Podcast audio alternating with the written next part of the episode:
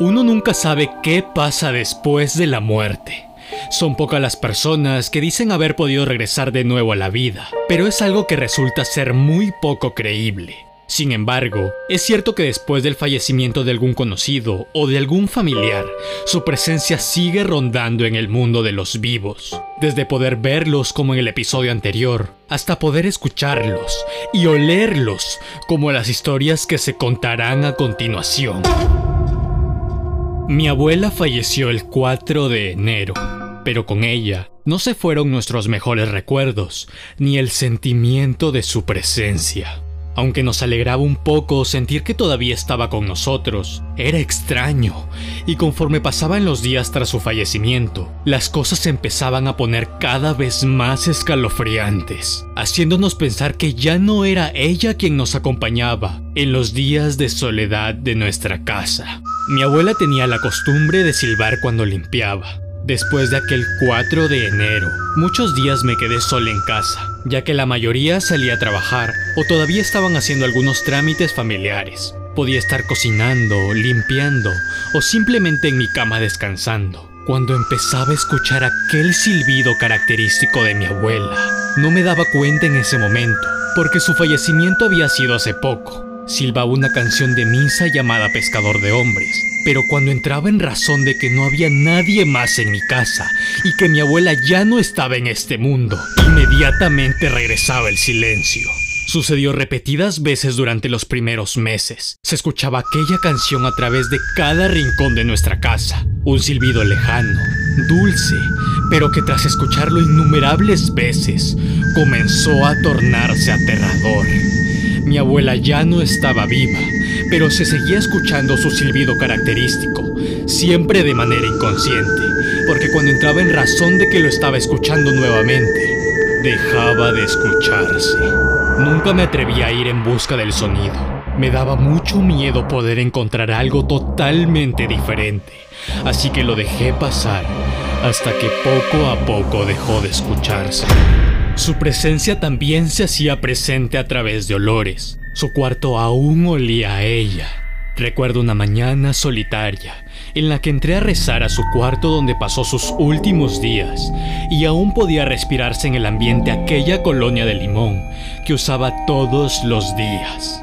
Dejé de acudir a su habitación cuando un día en el que me encontraba rezando de rodillas, cerré los ojos y segundos después de una breve oración, empecé a escuchar ronquidos provenientes exactamente de su cama. No volteé a ver, tenía el sonido exactamente a mi izquierda. No quería averiguar si aún era ella o alguien más.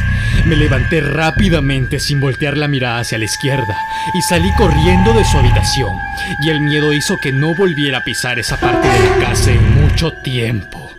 Sin embargo, esto no fue un impedimento para seguir sintiendo aquella presencia que me hacía erizar la piel. Mi abuelita estaba tan enfermita que antes de fallecer, si quería algo tocaba una flauta. Un soplido débil, pero lo suficientemente audible para poder notarlo y acudir a su atención.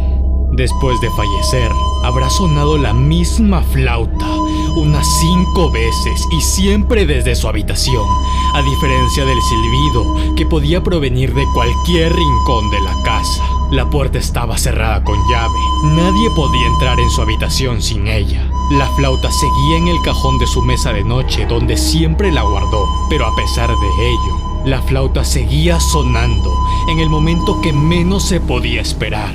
No soy la única testigo de estos llamados del más allá. Mi familia también pudo escucharlos de vez en cuando, pero en menos medida en la que yo pude experimentar. Solo espero que mi abuelita esté descansando en paz y que aquella entidad que provocaba estos sonidos no haya sido ella.